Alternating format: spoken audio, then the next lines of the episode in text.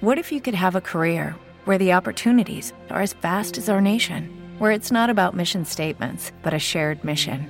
At U.S. Customs and Border Protection, we go beyond to protect more than borders from ship to shore, air to ground. Cities to local communities, CBP agents and officers are keeping people safe. Join U.S. Customs and Border Protection and go beyond for something far greater than yourself. Learn more at cbp.gov/careers.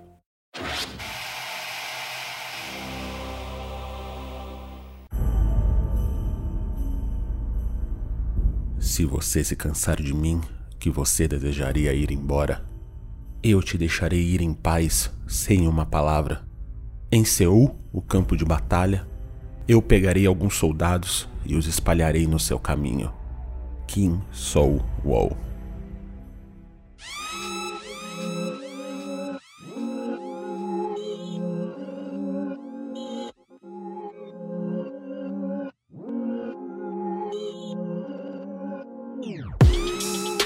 Sejam bem-vindos a mais um episódio do podcast oficial de Lovecraft Country. Olá, amigos. Eu sou o MM Isidoro e tô aqui com a Milena Souza. Oi, gente, tudo bom com vocês? Hoje temos muito o que falar, hein? Ô, louco. Nem quero começar porque eu não quero parar de falar. Esse é o meu problema. E ele, nosso muso, Walter Regen. Nossa, muito obrigado pelo muso, hein, gente? É. Tô impactado aqui com aquelas explosões de corpos maravilhosos. Nunca pensei que eu fosse amar tanto ver corpos explodindo, que horror. Ai, Walter. Então, esse episódio aqui, né? Mais um grande episódio. A série tá numa crescente violenta, vocês não acham, meninos? Eu acho que tá assim, indo para um nível maior do que eu já imaginava, sabe? Tipo, o quinto episódio já foi muito impactante, já foi tipo, meu Deus, a série vai ficar nesse nível, vai ficar maravilhosa. Aí o que, que a Misha faz? Deixa eu aumentar o meu nível aqui. Essa mulher faz tudo, gente. E engraçado que esse episódio é um episódio extra, né? Digamos assim. Ele não tem, não é uma história que tem no livro. Então é algo inédito. O pessoal vai pirar junto com a gente. Estamos loucos. Vamos começar a conversar sobre esse episódio. Não, total. Eu, eu me senti assim muito impactado porque realmente eu não estava esperando que ia acontecer, né? Dessa forma. Inclusive, eu tenho aqui que fazer uma errata, né? Porque no primeiro episódio, a alienígena tava pintada de, de vermelho, eu falei, olha só, é uma negra. Mas não, gente. Agora a gente descobriu que, na verdade, aquela moça lá do primeiro episódio era a de Ra, né? Pintada de vermelho. O uhum. grande amor da vida do, do Atticus. E aí eu fiquei, meu Deus do céu, que maravilhoso. Até porque eu não tinha no livro. E aí a gente, meu, é, é um impacto assim atrás do outro. São coisas que a gente realmente não espera. E aí o que eu tô gostando muito é muito essa brincadeira que a gente já falou semana passada do, do Pulp, né? Da, dos gêneros mesmo. Porque esse é mais um episódio que vai para outro gênero que a gente não esperava, que é o gênero de guerra, né? A gente começa lá no, no primeiro episódio da série, o Atticus, né? O, o, o, teaser ali, o começo do episódio é o Atticus na Guerra da Coreia. E aqui a gente já vem com outro ponto de vista e junta com outro trunfo da série para mim, que tá sendo as mudanças de ponto de vista, né? Então toda é, semana passada a gente tava no ponto de vista da Ruby, agora a gente tá no ponto de vista da Jian e a gente vai, tipo, mudando. Então, eles conseguem mudar o gênero, conseguem mudar ponto de vista, e a gente vai, tipo, tem sempre uma grande surpresa pra gente, né? A cada episódio. É, exatamente. Eles estão trazendo, tipo, contos a cada episódio. E o que é legal, que tá trazendo a visão de uma mulher negra, gorda, é, da Leti, que é uma mulher, sabe, aquela mulher que transparece ser muito forte, mas não é, tem muitas vulnerabilidades o Atticus, que é aquele homem que sofreu muito na guerra, que tem aquela pinta de, ai, ah, sou muito durão, mas na verdade não é. E agora a gente tem a Dia e a gente tem um cenário ali da Guerra da Coreia muito interessante, que é algo que não se discute muito e é um contexto histórico muito interessante pra gente discutir que é a guerra da Coreia, a ocupação do Japão na Coreia, mulheres de conforto, tudo isso através da nossa querida Dia, que já começa ali com a mãe dela fazendo kimchi. Gente, eu fiquei com vontade de comer kimchi, eu sei que Isidoro adora. Eu adoro kimchi, eu adoro fazer kimchi, comer kimchi, eu acho real muito bom. E essa e o que eu, e é muito isso que vocês estão falando, que a gente falou, né? Tipo, tem uma coisa desse episódio que eu gostei muito, que é meio eu me senti meio vendo Harry Potter, assim, sabe? Quando você descobre que tem outras casas de magia. Então, tipo, a gente vem nos Estados Unidos com aquele tipo de com terror do Lovecraft ali, e agora a gente tá na Coreia com outro tipo de terror completamente diferente, né? Com outro tipo de monstro, outro tipo de vibe. E ainda assim, o monstro do racismo, o monstro da opressão, o monstro do aqui também é o comunismo contra o capitalismo, o monstro do não pertencimento continua indo atrás de todo mundo, né? É, não importa se você é uma mulher, em qualquer lugar você vai ser oprimido, se você o amigo do Atticus lá, o soldado que ele, né, ele não é nem considerado coreano nem americano o próprio Atticus, o lugar dele. Então, a, a Jean, né? A Jean como, como pessoa, como monstro. Então, essa coisa do não pertencimento é muito forte na série como um todo. E esse episódio reforça isso ainda mais, né, né, Walter? Nossa, total. E é muito legal também, né, mostrar essa, essa relação das mulheres naquele contexto né, da, daquela guerra toda, porque tem uma cena muito muito emblemática, assim, que é essa cena em que elas estão fazendo lá, tipo, é guiar, né? Eu nem conheço, gente. que elas estão fazendo esse alimento, e aí elas falam sobre o fato de não ter mais um homem, né, na na casa, na família, e que elas precisam de, de um homem para dar o, o, o, aval, né, de que elas são alguém. Então é, é, é muito interessante como, infelizmente, em qualquer parte do mundo, os negros e as mulheres eles sempre estão na base. E esse aspecto cultural da série é, é muito interessante, além do aspecto da, da guerra em si também, né? E os Estados Unidos ali naquele contexto de, de, de guerra também. Uhum. E aí, uma coisa bem legal também é como esse episódio é protagonizado por uma mulher asiática, uma mulher amarela, né? A gente vê vários asiáticos ali e vê que isso é uma cultura, assim, é deles, assim, sabe? Tipo, essa coisa de que a mulher tem que servir e tem que arranjar um homem, porque é assim que ela vai conseguir a honra, e isso e aquilo. E a gente vê que através da Gumiho, que é adiar que ela faz isso, né? Só que ela vem aí, gente, levando um mistério, carregando um mistério que eu fiquei assim chocada porque eu sou uma grande amante de dramas coreanos e quando eu vi a Gumi Ho eu falei: "Ah, não acredito. Eu não acredito que a Misha fez isso". Ah, então, Mi, fez. manda bala. Você que é fã de dorama, você que curte um BTS, o que que é o Gumi Ho?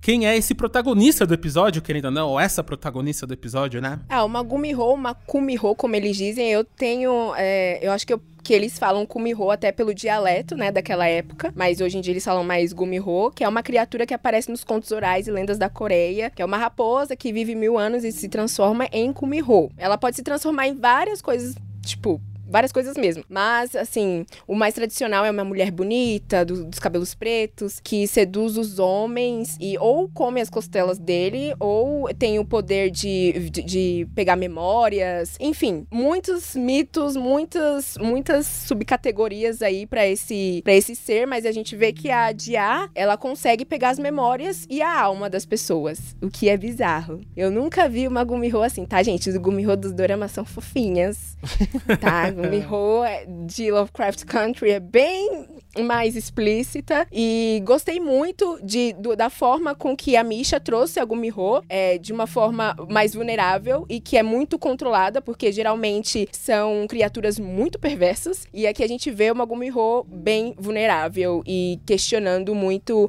sua existência é, enquanto Gumiho, enquanto mulher e adiar, né, enquanto mulher e enquanto a descobrir sentimentos e, e conseguir e tentar, né, fazer o bem com isso. Então, cara, foi uma representação assim perfeita. A Misha tem todo o meu coração depois desse episódio.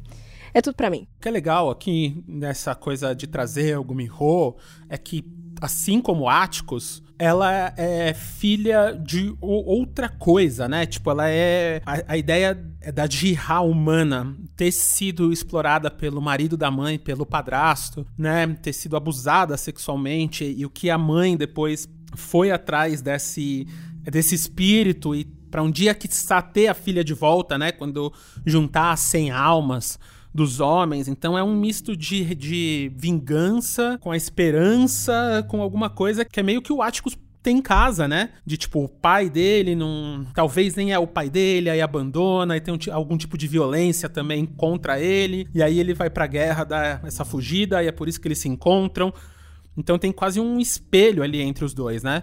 E aí, como o Walter falou, a maneira que a gente descobre que a Jihan é o espírito é literalmente explosiva, né? Então, tipo, o, o uso de exploração de corpo aqui, de novo, Assim como eles estavam fazendo na série já com os corpos negros, os corpos amarelos aqui são filmados lindamente pela Ellen Shiver, a diretora desse episódio. E é, e é uma cena que começa muito sexy, vai para um lugar, né? Tipo, um lugar, eu diria, rubro, muito vermelho, né, né, Walter? Nossa, total. Eu acho que essa série, ela tem uma, um dom, né, uma facilidade de construir os personagens de uma forma, assim, muito crescente, sabe? Por porque a, a, a Jiha, ela é apresentada como uma garota romântica dentro de um cinema, fazendo alusão aos musicais, né? E é aquela parte que a gente fala, nossa, eu gostaria que continuasse a ser romântica desse jeito, né? Porque a gente se apaixona pelo aquele personagem e a gente não quer que ele sofra tudo aquilo que vai sofrer. Então tem uma crescente, porque ela começa uma, uma, uma menina apaixonada e aí de repente você vê que ela se transforma numa mulher sensual e daqui a pouco numa mulher fatal e num monstro. Então, eu acho que essa construção é que faz com que a gente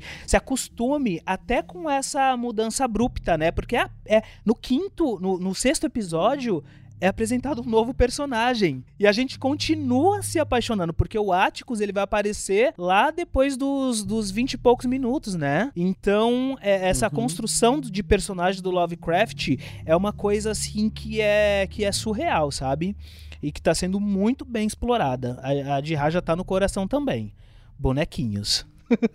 e aí aqui a gente tem também uma essa a história da guerra, como a Milena falou, com esses vários. com essas várias camadas, né? Porque no final é uma guerra que hoje a gente sabe o que, o que aconteceu, né? A Coreia dividiu em dois, a gente tem a Coreia do Norte hiper fechada comunista, a Coreia do Sul hiper capitalista, e então esse é o começo da guerra. E aí, ao mesmo tempo que eles estão indo contra os comunistas, tem essa coisa que o Walter falou de uma propaganda americana hiper forte, com os musicais, né?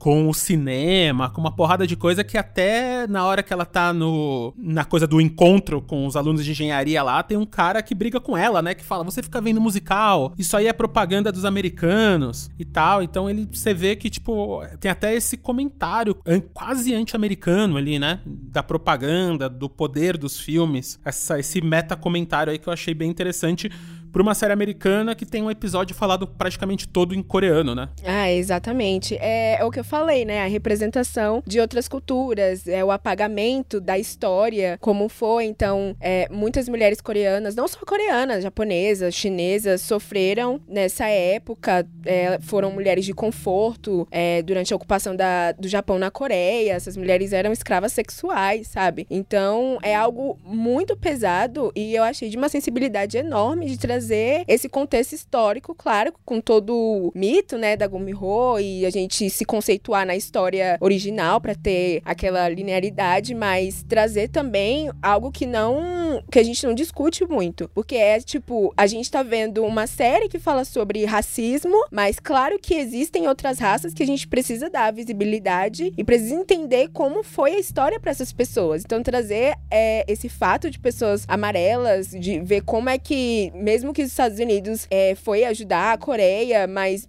mesmo assim matavam essas pessoas, sabe? Tipo, de uma forma muito violenta. A gente vê até aquele diálogo com a amiga da, da Dia, muito doloroso mesmo, que eles querem é, fazer do jeito deles, que a gente não pode, que elas não podem ser diferentes. É algo assim que, que machuca, sabe? Que a gente entende como é. Porque mesmo que a gente fale, até a gente falou no, no último episódio, do embranquecimento, né? Da, que a sociedade quer fazer com pessoas negras, é a mesma coisa com pessoas amarelas. Você vê uma pessoa amarela amarelo, às vezes tem a, a, cor mais escura, e você vê que no decorrer do tempo ela fica mais branca. Isso é tipo, meu Deus do céu. Então é um retrato muito importante mesmo. Eu fiquei bem feliz com esse episódio. Espero que as pessoas vão procurar bastante sobre essa história aí, porque vale muito a pena. Não só do mito em si, mas enfim, toda a história do episódio. Isso, e antes de falar da Gia e o Áticos, uma coisa que, é, que acho que eu queria tocar aqui é como a Gia é essa personagem que ela tá entrando num lugar de quase ser uma amálgama de, vários, de vários personagens, né? Porque além de ter ela ter esse. Gente descobrir que ela tem um superpoder, que ela é esse demônio, assim como Atticus, que ela tem essa coisa com o pai, ela também tem um pouco de Montrose ali, né? De tipo, de ter alguma coisa que tá escondida embaixo dela, não só o fato dela ser um demônio mas também o fato dela, muito provavelmente, né, tipo, de uma maneira muito velada ali, ela tá apaixonada pela, é pela melhor amiga, a melhor amiga tá apaixonada por ela, né? Então ela tem algumas camadas de segredo ali, né, Walter? É, é muito interessante, né? Porque é, realmente esses personagens a gente vai descobrindo as várias camadas deles, né? Inclusive a gente descobriu também uma, uma camada muito importante do Atticus, que a gente já tinha comentado em outros episódios, é que ele, pelo fato dele não querer falar sobre as coisas que acontecem na guerra, porque a gente sabe o que acontece na guerra. E mas a gente desconhece quem é o Atticus ali, principalmente naquela primeira cena, né? Porque ele tá uhum. totalmente robotizado e e, e, ele se torna, tipo, o, o, o cara que praticamente não, não tem emoção. Ele mata uma pessoa na frente da Dia. E depois, mais posteriormente, né? Na, na, a gente vai falar mais pra frente, mas quando eles quando eles estão fazendo sexo que, que a Dia consegue ver as memórias dele, a gente vê que ele é, praticou tortura, né? Contra a amiga dela, arrancando os dentes. Então, assim, são camadas que é até perigoso, porque é muito tênue a, a você transformar o herói tipo, num cara que é um, um torturador, né? Para você não perder esse personagem, é uma linha muito tênue. E a história consegue não perder com aquele choro posterior uhum. do Atticus, né? Porque ali, quando ele chora e quando ele ri, ele, ele ri muito nesse episódio, né? Na, no, no, encontro. É, eu acho que é o episódio que ele tá mais, mais leve, né? Ele tá mais. Tá de uma é. maneira até mais livre com, é. ela, com ela, assim. É o amor. E a é gente descobre muita coisa. É, então, o poder do amor, mas a gente descobre muito do ático nesse episódio, como você falou, tem essa coisa muito forte de como o, opressor, o oprimido vira o opressor de uma maneira como o sistema te puxa para isso, né? Então, quando ele entra no exército fugindo de uma violência, ele entra em outra violência e ele faz sem pensar, né? Quando o, o, o general, tipo, eu não sou bom com coisa de exército, mas o oficial que tá acima dele vai atirar na segunda enfermeira ali,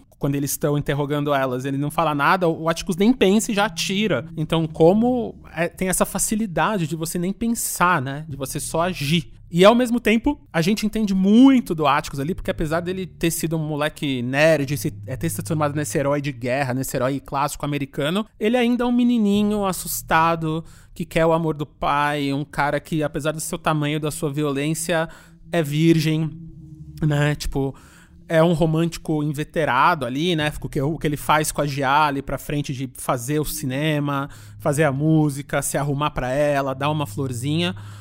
Mas essa coisa de, tipo, ele ainda não é o homem tradicional, né? O homem, tipo, o machão, o que vai para cima, o que tá ali. Ele ainda tem essa, essa fragilidade ali, né, Mi? É, exatamente. Eu gosto de como esse personagem é desconstruído, gente. Ele volta muito pro Atticus durão e depois ele volta pro, pro Atticus vulnerável, sabe? Que, como o Isidoro falou, ele tá ali no automático, fazendo o que o pessoal diz para ele fazer. É tipo, minha mãe mandou e aí eu vou fazer, sabe? Só que quando ele vê a Dia e vê que ela entende ele, porque ela também não segue esse padrão que a sociedade quer que siga, ele já fica ali mais vulnerável, ele já pede para ela ler um livro para ele, mesmo ele não sabendo a questão da proximidade dela. Então, ver essa vulnerabilidade dele em relação a ela, que pode ter ali até um, uma influência da Gumiho, não sei, né? Porque tudo eu acho que agora tem influência da Gumiho. Tô obcecada pela Gumiho. Porque eu acho que tem muita facilidade de se abrir com a Dia. É incrível, assim, de uma forma que ele não se abre com a Letty. Eu não sei com quem eu vou chupar ele, mas enfim. É, e, e ver a, a, facilidade que ele tem de se abrir com ela, de conversar com ela. Então a gente conhece um pouco mais dele, mas mesmo assim ainda tem uma barreira, e essa barreira a gente conhece muito bem, né? De, de se entregar totalmente.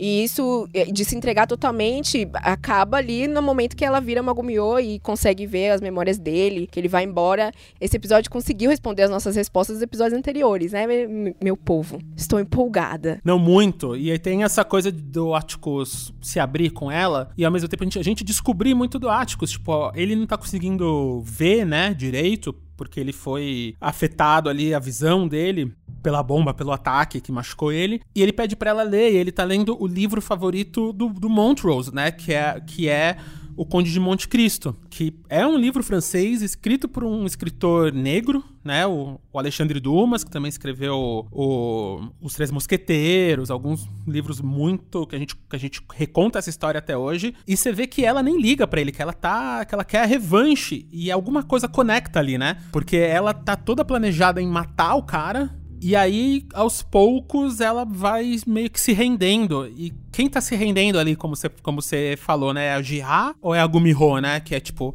É ela que é, que é bissexual, que tava apaixonada, e aí o cara que matou a, a menina que ela tava apaixonada tá ali pedindo pra ela ler, ela vai matar o cara e se apaixona. Então, tipo, vem muito para mostrar que tanto o amor quanto a guerra, nada é simples, né? É, exatamente. São, é como você falou, né? São camadas. Ela julgou o, o Atticus, obviamente, né? Porque ele fez to todas as atrocidades. Mas eles se identificam, porque ao mesmo tempo que ele tem ali o refúgio com os livros, ela tem um refúgio com os filmes. Eles se conversam muito bem. Assim, até a mãe dela fala, né? Você tá se apaixonando por um, por um cara que matou a sua amiga. Que tipo de amiga é você? Gente, essa uhum. mãe. Vamos conversar sobre essa mãe? Vamos. Olha pelo amor de Deus. Ela me lembrou um pouco é, Psicose, sabe? Norman Bates ali. Eu fiquei, hum, algo errado não está certo. O que, que vocês acharam? Eu acho que, que esse conflito, né, familiar é muito presente e também leva um pouco, tipo, ao conflito familiar que o próprio Lovecraft tinha, né? Eu achei um documentário muito interessante, que inclusive humaniza bastante ele, esse que é o perigo do audiovisual, porque a gente começa a gostar das pessoas.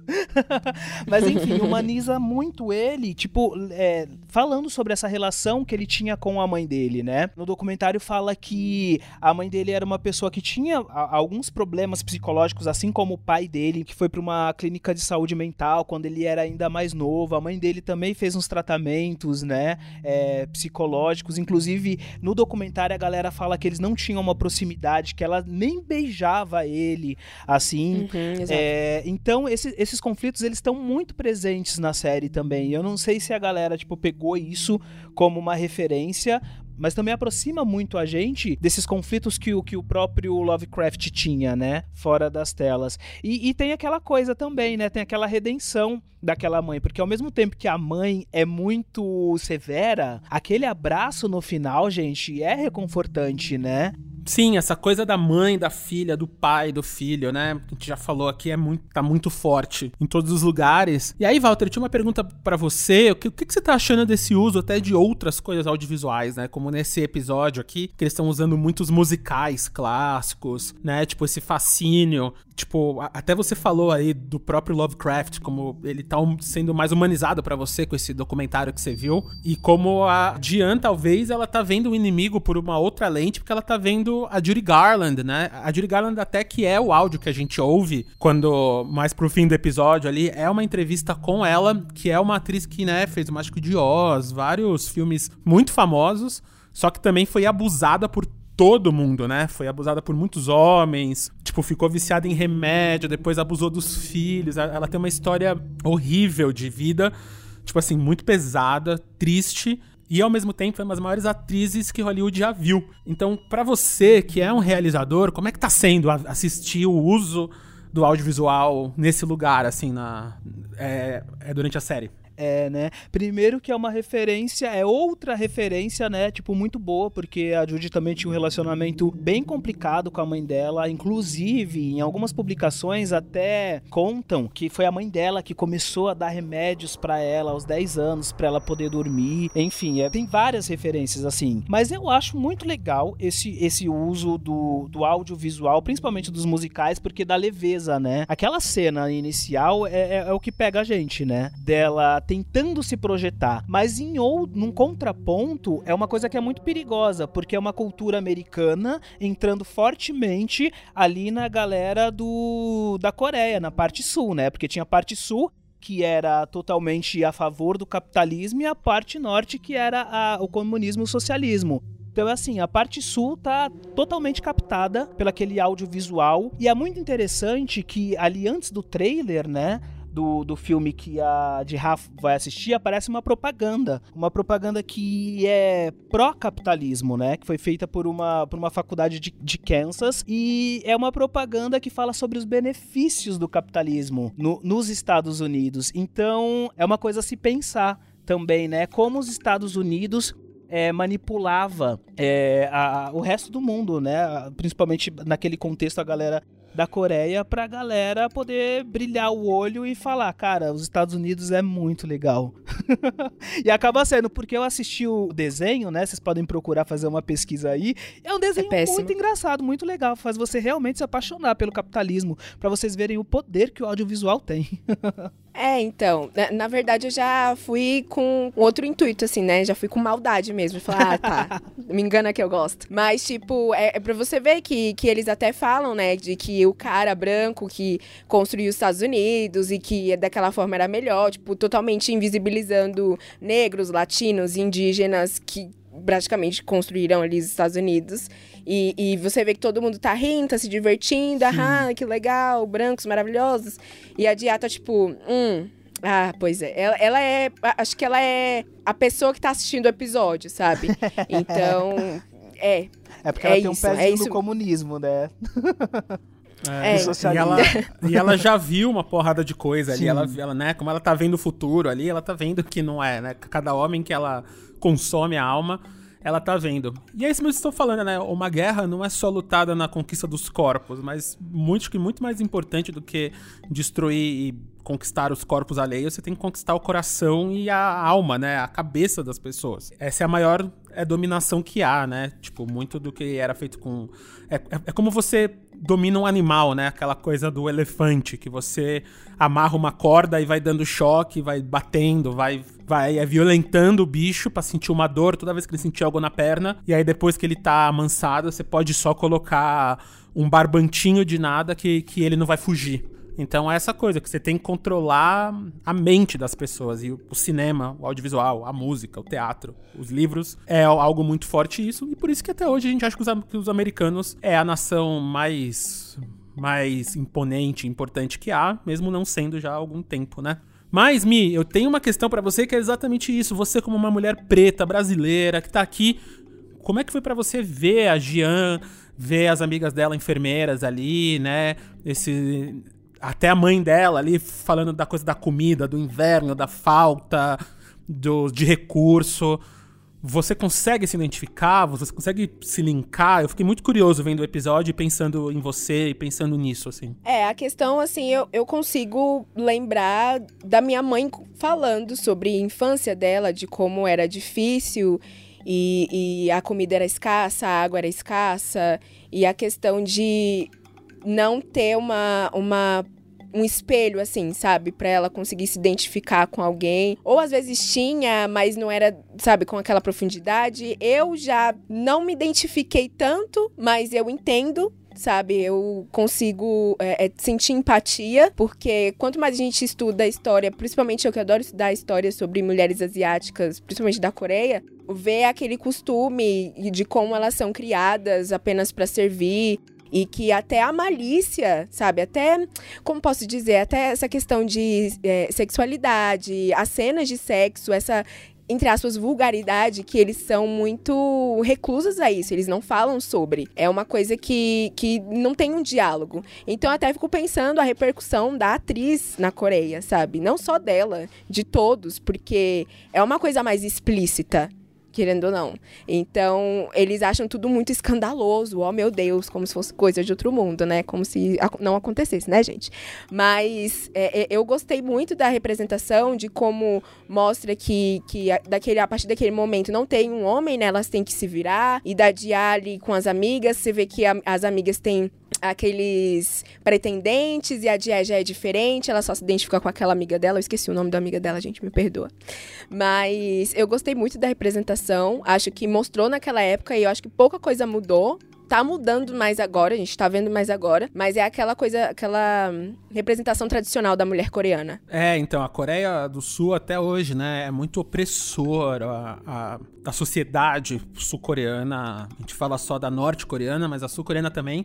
Tanto que a gente sempre ouve história aí, né, desses astros de K-pop, é, adolescentes em geral se, se, suicidando, entrando em depressão, se viciando em, em, qualquer substância, porque eles são muito forçados a seguir uma, uma ordem social muito estrita, ter um certo, né, tipo, se vestir de um jeito, até, até fisicamente ser de um jeito. Então muita gente opera o rosto, lixa osso, deixa a pele mais clara, tudo para entrar uhum. naquela forminha de bolo, né? Que eles fazem ali. É. E aí, só pra gente então falar do nosso homem aqui, do Áticos, caras, então, então, tipo, agora a gente tá entendendo muita coisa, da onde ele veio, qual que é a relação dele com, com as mulheres, né? Tipo, até o senso de confiança dele nas mulheres, porque a primeira mulher que ele amou na vida, que é a Jean, era um monstro disfarçado, né? Ele sai correndo pelado da, da, da cama dela. É, ela queria matar ele, e aí ele convence ela a não matar ele. Tem toda essa volta que ele dá.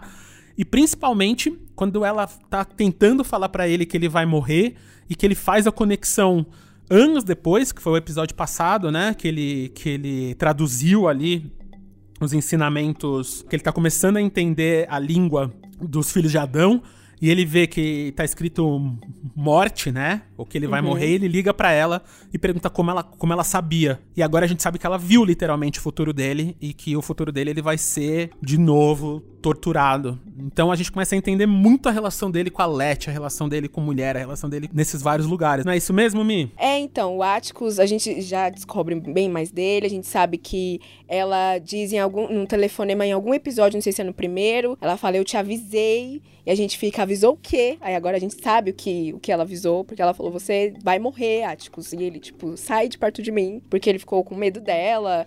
Mas a gente descobre mais do Atticus, a gente sabe o que vai acontecer com ele. Eu espero que não aconteça, né? Todos nós esperamos. Mas a gente eh, percebe que ele vai se abrindo mais, né? Com a Dia, mas ao mesmo tempo ele tem o, o aquele, aquele medo de se entregar de novo, porque ele já se magoou, entre aspas, com uma mulher. Na verdade, não era para ele se magoar, né? Ele ficou com medo ali, ficou com, com aquela repulsa da, da Gumiho. Tanto é que a gente vê que essa sede dele por acabar logo com toda essa magia, essa coisa ruim, né? Por causa que ele já teve esse contato. Então, cara, só amores. E, e raiva e, e nervoso, e eu não sei mais o que sentir. Então agora a gente tem um cara que é descendente direto do fundador dos Filhos de Adão, tem uma magia ali dentro dele, com um espírito coreano da floresta, uma, uma raposa de mil anos, com a Cristina que muda de corpo, com a Ruby que também agora tá com a poção, né? Com. Nossa, é tanta coisa que tá rolando. Vocês têm ideia de onde a série vai no próximo episódio? Não. É, não, não tem, gente, não tem mais como saber. Não tem, eu já disse, vai, vai na fé, se joga. Eu acho que a Dia pode ir para os Estados Unidos eu, eu tenho esse, esse pressentimento aí, porque a Xamã até falou que a, a jornada dela não acabou, né? Que a, ela ia ver muita coisa ainda. Então, eu acho que ela vai para os Estados Unidos. Eu, eu, estou torcendo por isso, mas eu não quero rivalidade feminina, tá, gente? Pelo amor de Deus.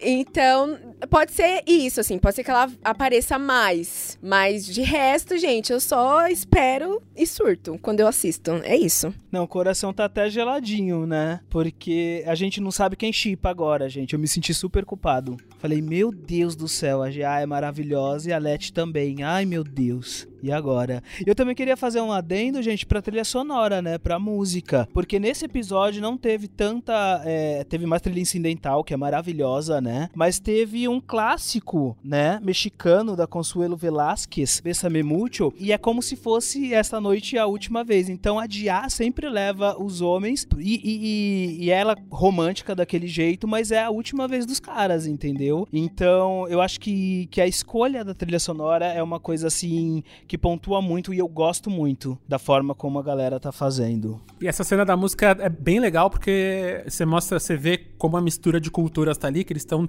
cantando, né? Uma música latino-americana, mas ao mesmo tempo tem uma flautinha, tem uma coisa super tradicional coreana atrás, né? Tipo, tem essa mistura sempre de culturas ali. Exato. E, gente, é, já que estamos fazendo adendos aqui, só elogi... se ela não aparecer mais, né? O que vai ser muito triste. Mas vamos elogiar muito a atuação da Jamie, porque ela é uma mulher americana, com ascendência asiática. Ela aprendeu coreano, não sei se pra essa série, mas ela aprendeu coreano, então ela se entregou pro papel. Ela está quebrando barreiras porque ela vem sofrendo esse preconceito, esse racismo, as pessoas querem colocar ela dentro de uma caixinha. Então, é, ela conversou muito com a personagem e ela fez um trabalho excelente. A gente, eu já adorava muito ela. Então, ver ela, assim, vê-la de uma forma diferente, sabe, atuando de, com, com uma personagem mais madura, digamos assim, é, e mais vulnerável, cara, nossa, parabéns pra essa mulher perfeita. Já quero tudo dela. Ah, já que estamos nos adendo também, Ellen Shiver maravilhosa, gente, mulheres na direção. Eu achei é, muito legal da galera colocar uma mulher para dirigir, né, esse episódio que fala sobre essa mulher. E a Ellen Shiver é uma diretora assim super conceituada, sabe, nos Estados Unidos, já dirigiu vários seriados assim muitos muito famosos por lá, e ela é uma atriz canadense é, também muito conceituada. Então, tipo, pro, é, procura também, gente, pela, pela biografia dessas diretoras, porque é muito importante a gente exaltar essas rainhas também, né? Temos que exaltar todo mundo aqui, é só rainha, Let, Ruby, até a Cris, a gente tá começando a gostar dela, né? Tipo, Nossa, quanta. sim. Essa, essa série tá brincando com a gente, com o nosso coração, a cada episódio. Agora é esperar pra ver se a Gia aparecer lá em Chicago pra encontrar com os nossos protagonistas, pro Montrose não tratar ela igual ele tratou nossa amiga nativa americana, né? Porque tristeza, saudades. Outra escola de bruxaria ali que foi embora, foi embora de outro oprimido que virou opressor. E assim, os homens pretos vão perpetuando essa violência e espero que eles consigam quebrar ao fim dessa série, né, Walter? Nossa, total. E eu fico triste porque agora o Atticus finalmente pode morrer, viu, gente? Porque reza Ai, meu Deus, lenda. Walter! Não é, não é, não é nem spoiler, gente, eu não sei, mas eu vou falar, olha só. Reza a lenda nos filmes de terror que quando você perde a virgindade, você é mais propenso a morrer, porque virgens não morrem em filmes de terror. Eu não quero que isso aconteça, mas os filmes de terror dizem isso. Walter, foi horrível. Vamos desconsiderar isso, gente, tá? Vocês não ouviram isso. Então depois dessa só nos resta ir embora, eu acho, né? Só nos resta ir embora. Se você, ó, como, é- como esse episódio é todo em coreano, se você viu dublado, quer ver na língua original, que vale muito a pena. Se você quer rever, porque tem tanta cena boa, é tão bem filmado, né? Só aquele começo da GA dançando ali, a cena da morte, da primeira morte ali, da Gumiho. Cara, entra lá, entra lá no HBO Go, que lá vai ter vai ter o Lovecraft Country pra você ver quando você quiser. Vai ter uma porrada de série legal. Eu pessoalmente gosto muito do Leftovers. Acho que você devia ver. É outra série que faz você pensar bastante coisa sobre a vida, igual a gente tá falando aqui, principalmente das coisas que importam da vida. Então, assiste lá e assina, assina porque sempre tem alguma promoção, sempre tem série nova, sempre se você perdeu no domingo aqui o Lovecraft Country, dá pra ver depois. Então, acho que vale muito a pena você assinar o HBO Go. E lá também tem esse, esse podcast que volta semana que vem. Então, brigadão aí por vocês e voltamos aí sem ter ideia pra onde Misha Green vai nos levar no episódio 7. Até lá, Estamos amigos. descoordenados, gente. Um beijo, gente. Tchau. Fiquem vivos, tá? Não quero que o Beijo. Atticus morra, não. Um beijo. Ah, tá, então. Beijo, gente. Até a próxima.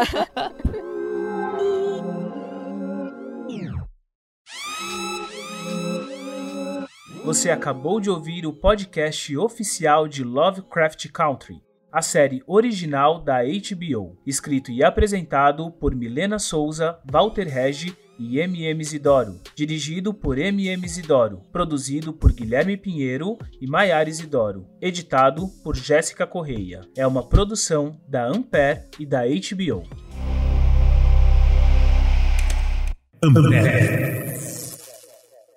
With the Lucky Land slots, you can get lucky just about anywhere. This is your captain speaking. Uh, we've got clear runway and the weather's fine, but we're just going to circle up here a while and uh, get lucky. No, no, nothing like that. It's just these cash prizes add up quick. So I suggest you sit back, keep your tray table upright, and start getting lucky. Play for free at LuckyLandSlots.com. Are you feeling lucky? No purchase necessary. Void where prohibited by law. 18 plus terms and conditions apply. See website for details.